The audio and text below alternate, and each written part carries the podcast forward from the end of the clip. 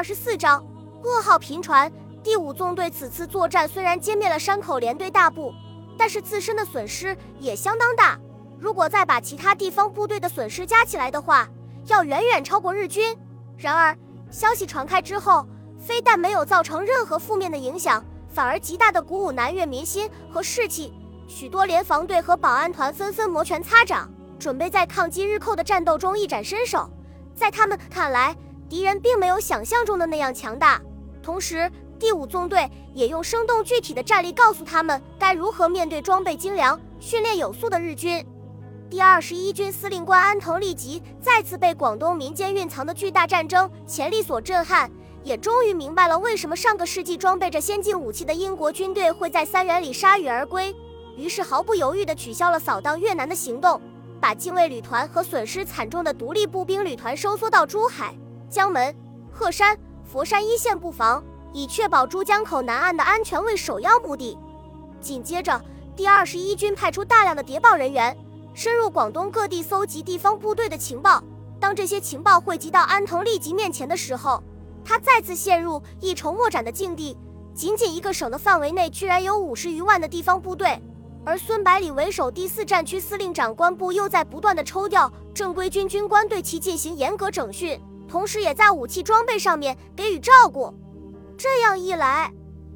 即使第十二集团和第十九集团的部队按兵不动，单凭数量庞大的地方部队都能把自己这四个师团拖死在广东。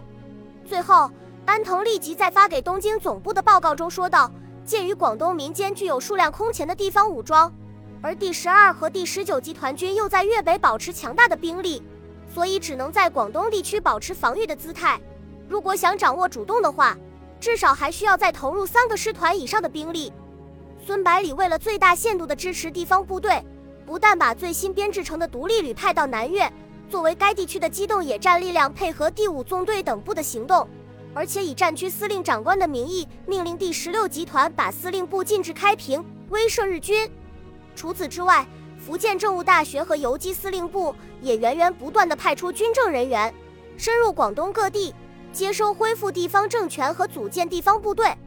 日军面对日益强大的地方部队，深感兵力不足，只好主动放弃江门、中山和珠海，再次龟缩到广州附近，不遗余力地构筑工事。战场上的态势完全恢复到广州战役发起前的样子。孙百里对广东地区的形势非常满意。在于汉谋的协助下，大力整训第十二集团，准备等福建的空军可以升空作战之后，就立即恢复对广东日军的攻势。然而，正在第四战区摩拳擦掌、斗志昂扬的关键时刻，坏消息却接踵而来。一九三九年三月初，鉴于汪精卫不知悔改，坚持要和日本进行和平谈判，蒋介石命令军统局长戴笠立即派人暗杀汪精卫。三月二十日午夜。河内高朗街，陈公树等七名军统高手纵身跳进汪精卫等人在河内的临时寓所，制住看楼门卫，冲上二楼，用斧头劈开汪精卫夫妇房间的房门，冲了进去。刚好看到有人从床上往床底下钻，料定是汪精卫夫妇，便举枪扫射。军统特务们以为大功告成，哪知打死的却是曾仲明夫妇。原来汪精卫命不该绝，恰好在那天夜里。他把自己的房间让给了刚从香港赶来的曾仲明夫妇。暗杀事件后，汪精卫等人在河内待不下去了。日本方面也深恐失去这一重要人物，派营佐、全阳等人把汪精卫从河内接出来，从海防港乘船去上海。这个国民政府的第二号人物将在日军牢固控制下的京沪杭三角地带，在日本侵略军刺刀的保护下去建立他所谓的新中国。尽管大部分国人十分不耻汪精卫的所作所为，但是由于他早年就追随在孙中山先生的左右，又长期在国民政府和国民党内身居要职，在政府和军界都有相当的影响力，故而在他抵达上海之后，大批滞留在敌占区内进行游击战的国军部队纷纷在他的劝说下投敌，而那些原本饱受歧视的杂牌军队则占了多数，从而使敌后形势严峻起来。五月三日。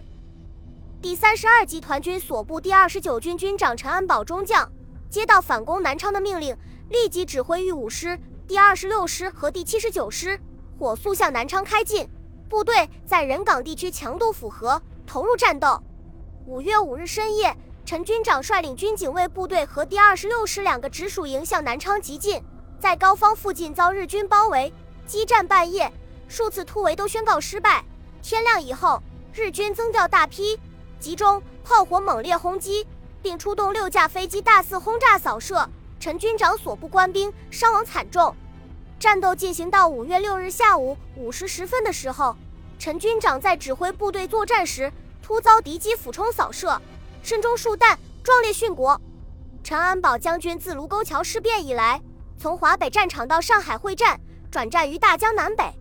继后率部在江浙水乡展开轰轰烈烈的敌后游击战，指挥所部抗日劲儿出没于河湖港岔，与敌以致命打击。他身经百战，屡建奇功，因功勋卓著，于一九三八年七月，由师长擢升为第二十九军这支在国内外享有殊荣的抗日英雄部队的中将军长。正在策划组织反攻南昌的薛岳将军，经闻陈安保军长以身殉国的噩耗，悲痛欲绝，泪如雨下。此时，在他指挥下的反攻南昌的战斗已进行了半个多月，薛岳将军面对战场上面的尸山血海。深知已经无法争夺战场主动权，继而收复南昌。经过长时间痛苦的思考之后，他毅然决定主动承担南昌失守责任，期望统帅部下令停止反攻，以减少无谓之牺牲。于是，薛岳将军主动致电向蒋介石：“安保南巡苦战，迭挫凶锋，今安保壮烈殉国，伤道已深，敬请重叙。岳指挥无方，南昌未克，而丧我忠良。”敬请重罚，以慰英烈。蒋介石接收到薛岳电报的之后，良久不语，最后向薛岳和第三战区顾祝同上将回电：国军对南昌之攻击艰寻，施久无功，屯兵坚城之下，敌已有备，难以奏效，令第三、第九两战区停止对南昌之攻击。五月九日，中国军队完全停止攻城，南昌会战结束。此次会战，日军伤亡共计。二万四千余人，中国军队伤亡总计五万一千三百七十八人。南昌会战刚刚结束，日本和苏联又在中国的土地上上演了一出反击对方侵略的闹剧。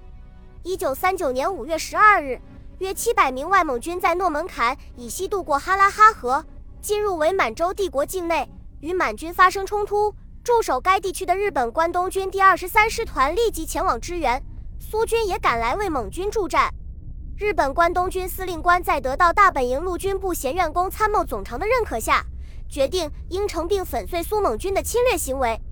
为第二十三师团增调了两个坦克连队和第七师团一部兵力，并以步兵十三个大队、反坦克炮一百一十二门、坦克七十多辆、汽车四百辆和一个飞行团协同，准备反击苏蒙军。对此，日本中央陆军省部展开激烈争论。一方主张严惩苏军，一方认为应少惹是生非，双方争论不下。最后，板垣陆相出来说，只是为了一个师团的小事，用得着如此面红耳赤，争吵不休，干脆交由关东军自行处理。板垣陆相表面上持中庸调和态度，实际上是纵容关东军对苏开战。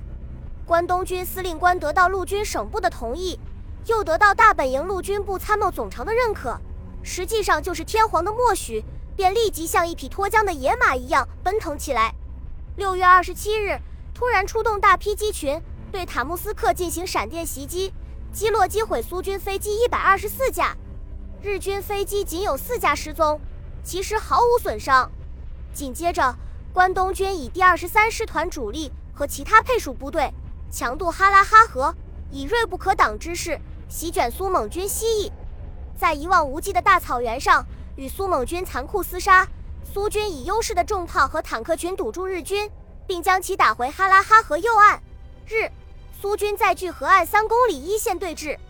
七月下旬，日满军再次发动大规模攻势，却没有撞开苏蒙军防线，双方再度处于相持状态。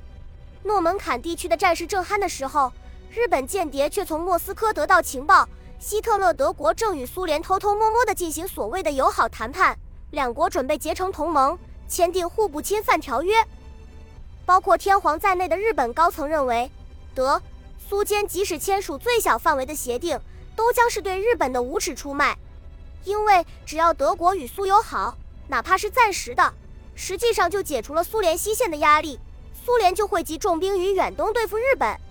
日本人这才发现，就和当初希特勒把远东的中国和日本放在一起掂量，认为日本有实力而抛弃中国一样，现在希特勒又把日本和苏联放在一起掂量，认为苏联更有实力，因此在德国政府内普遍开始实施抛弃日本。转而积极与苏联结盟的策略。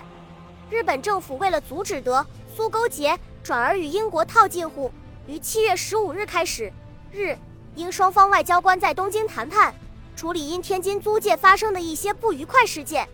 七月二十四日，双方达成一致意见，日英两国政府同时发表政府公告。英国政府完全承认日本军队正在中国进行大规模战斗行为之现实事态。且认识在此状态继续存在情况下，在华日军为确保其自身之安全与维持其占领地区内之治安，具有特殊之要求，并有必要排除妨碍日军或有利于其敌人之一切行为及原因。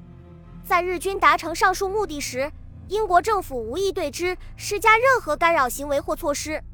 这样，日本政府响亮地回击了希特勒勾结苏俄的行为，同时又达到了孤立中国的目的。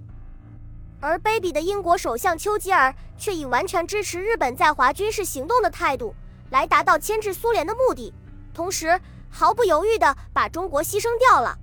政府声明发表之后，英国政府立即停止对华军售，同时驻扎在香港的英国军队派出大量兵力在香港周边水域日夜巡逻，严查武器走私。这样一来，美国就变成了中国进口武器的唯一选择。令人气愤的是。美国在向中国出售武器装备等战略物资的同时，仍然在向日本提供航空燃油和废旧钢材，大发战争财。本集播放完毕，感谢您的收听，喜欢请订阅加关注，主页有更多精彩内容。